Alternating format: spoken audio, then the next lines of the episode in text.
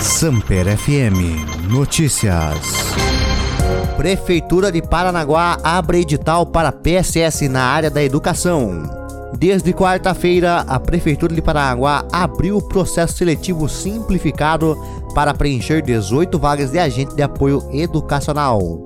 A função desempenha um trabalho de apoio nas questões relacionadas ao cumprimento das regras escolares propostas pela Secretaria da Educação. As inscrições serão realizadas presencialmente até 11 de fevereiro no Centro Municipal de Avaliação Especializada, que fica na rua Rodrigues Alves 690, Centro Histórico, das 8h30 da manhã até as 5h30 da tarde. Com um salário de R$ 1.750 e uma carga horária total de 40 horas, os agentes irão acompanhar os serviços de transporte dos alunos, fiscalizar o cumprimento dos horários recreativos, controle de entrada e saída, cuidado com os alunos, entre outras atividades incumbidas ao cargo de inspetor escolar. Para se candidatar à vaga, os interessados precisam ter completado o ensino médio, além de ser maiores de 18 anos. Também será um impeditivo quem não apresentar atestado médico ocupacional que comprove ter a capacidade física para exercer o trabalho. Desmatamento na Amazônia cresce quase 57% no governo Bolsonaro. A destruição de áreas de floresta na Amazônia continua apresentando índices alarmantes. No período de agosto de 2018 a julho de 2021, o desmatamento no bioma aumentou 56,6% em relação ao mesmo período em anos anteriores. O Pará segue como estado que possui as áreas mais críticas de desmatamento desde 2017. O levantamento foi feito pelo Instituto de Pesquisa Ambiental da Amazônia, o IPAM, publicado na última quarta-feira. Para o IPAN, o avanço do desmatamento na Amazônia ficou mais evidente a partir da gestão do presidente Jair Bolsonaro, eleito em 2018, por meio do enfraquecimento de órgãos de fiscalização, falta de punição a crimes ambientais e redução significativa de ações imediatas do combate e controle de atividades ilegais na região. De acordo com a pesquisa, mais da metade do desmatamento nos últimos três anos ocorreu em terras públicas. 83% foi em áreas de domínio federal. Parte da devastação se concentra no entorno de duas rodovias federais que atravessam o norte do Mato Grosso e o oeste do Pará.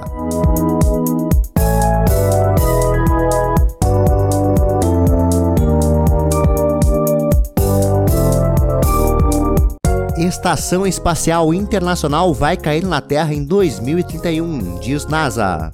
A Estação Espacial Internacional, ou ISS na sigla em inglês, continuará funcionando até 2030, antes de ser lançada no Oceano Pacífico no início de 2031, informou a NASA. Em um relatório divulgado nesta semana, a Agência Espacial Americana diz que a ISS cairia em uma parte do oceano conhecida como Ponto Nemo.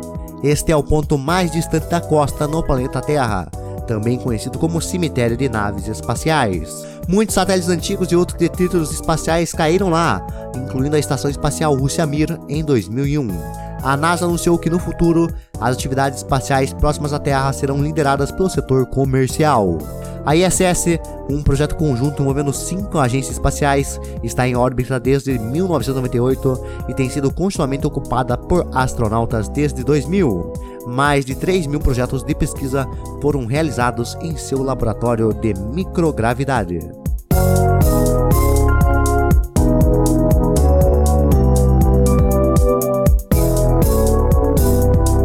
Esporte. Chapecoense protocola pedido de recuperação judicial e tem solicitação deferida. A Chapecoense entrou com um pedido de recuperação judicial junto à primeira vara civil da comarca de Chapecó e teve a solicitação atendida pelo juiz Ederson Tortelli. A informação foi confirmada pelo clube ao Viverde na manhã desta sexta-feira, durante entrevista coletiva que contou com a presença da diretoria de advogados que auxiliam no processo. Luiz Peruzolo, vice-presidente administrativo e financeiro do Verdão do Oeste, explicou que a situação, considerada caótica e gravíssima em 2021, é ainda pior nesta temporada. O vice-presidente de marketing, Alex Passos, pontuou que a medida é diferente daquela adotada pelo clube Figueirense, que era uma recuperação extrajudicial, e que o objetivo é resolver o problema financeiro do clube.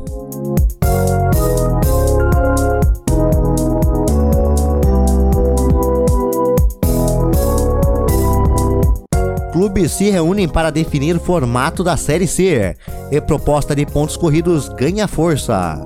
Após divulgar as tabelas das séries A e B, a CBF agora se concentra em contornar o conflito de interesses relacionados à Série C.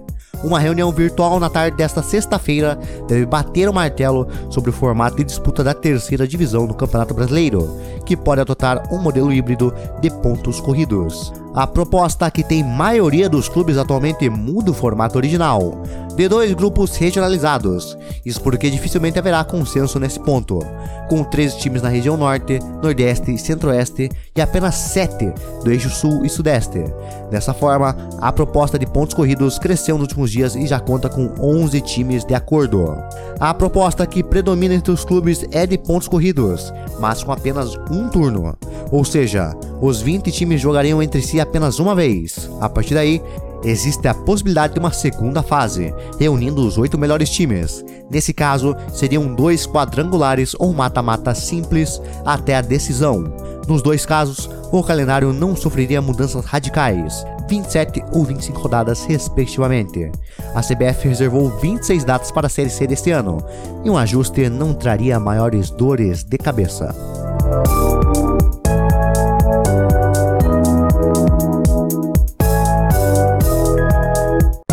Cerimônia abre Olimpíadas de Inverno de Pequim com ode à beleza e show de efeitos. A ideia era abrir as Olimpíadas de Inverno com uma cerimônia mais simples, mas de impacto. Nesta sexta-feira, Pequim fez um ode à beleza em um show impressionante de efeitos de luz no Ninho do Pássaro. Em mais de duas horas, a capital chinesa celebrou o início dos Jogos em uma festa limitada pelos protocolos sanitários diante da pandemia de Covid-19, mas sem esquecer de honrar o espírito olímpico. Havia expectativa por possíveis protestos contra o governo chinês, apesar de pedidos contrários do COI e outras instituições. Mas, sob os olhares do presidente Xi Jinping, atletas e membros da delegação se limitaram a celebrar o início da 24ª edição dos Jogos Olímpicos de Inverno. No discurso final, Thomas Bach, presidente do Comitê Olímpico Internacional, pediu que as Olimpíadas fossem uma inspiração para tempos de paz. Automobilismo. Fórmula 1. Haas sai na frente e apresenta primeiro carro para a temporada 2022. Última colocada no Campeonato de Construtores da Fórmula 1 em 2021, a Haas tomou a dianteira no lançamento dos carros para 2022 e revelou nesta sexta-feira as primeiras imagens do monoposto que será guiado por Nikita Mazepin e Mick Schumacher, o VF22 na segunda temporada da dupla e a oitava do time na categoria. A temporada começa em 20 de março com o GP do Bahrein. Embora apenas seja uma reprodução digital, é possível notar no modelo as mudanças trazidas pelo novo regulamento técnico da Fórmula 1, como o alargamento da asa dianteira e a reformulação da asa traseira. O design de cores de 2021 foi mantido, com um branco predominante e as cores azul e vermelho. Além de manter Mazepin e Schumacher como titulares, a Haas também seguirá com o brasileiro Pietro Fittipaldi, neto do bicampeão de Fórmula 1 Emerson Fittipaldi, como reserva do time. Em 2020, Pietro assumiu o volante da equipe americana no GP de Sakir e Abu Dhabi, substituindo Romain Grosjean após o grave acidente do franco-suíço no Bahrein em novembro.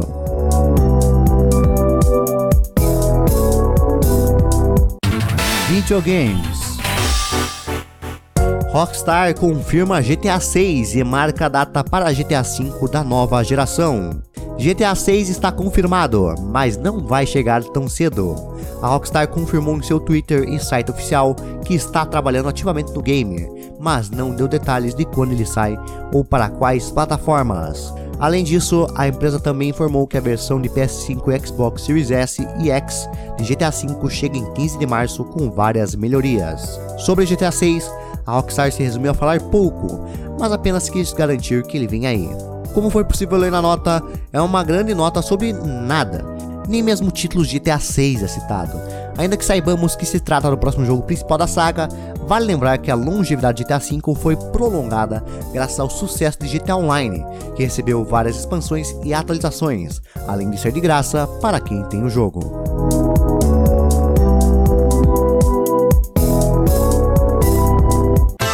Tecnologia. Twitter libera botão de dislike nos tweets em teste no mundo inteiro. O Twitter, com uma pincelada de Reddit, A plataforma anunciou nesta quinta-feira que vai expandir o teste para o botão de dislike, que funciona de uma forma parecida com o downvote da rede social vizinha. Tem até o mesmo formato, de seta para baixo. Entretanto, a diferença é que o novo recurso da plataforma de 280 caracteres não será público e deve chegar em breve para os aplicativos no Android e no iOS, depois de ser lançado para a versão web. O Twitter divulgou que o dislike foi lançado a usuários no mundo inteiro. Os testes com o botão começaram em julho de 2021.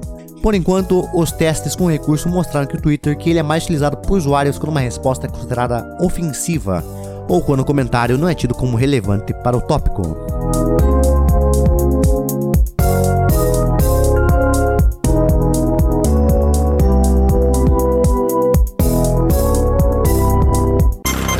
Samper FM Notícias. Esse podcast foi editado pela K32 Media Group.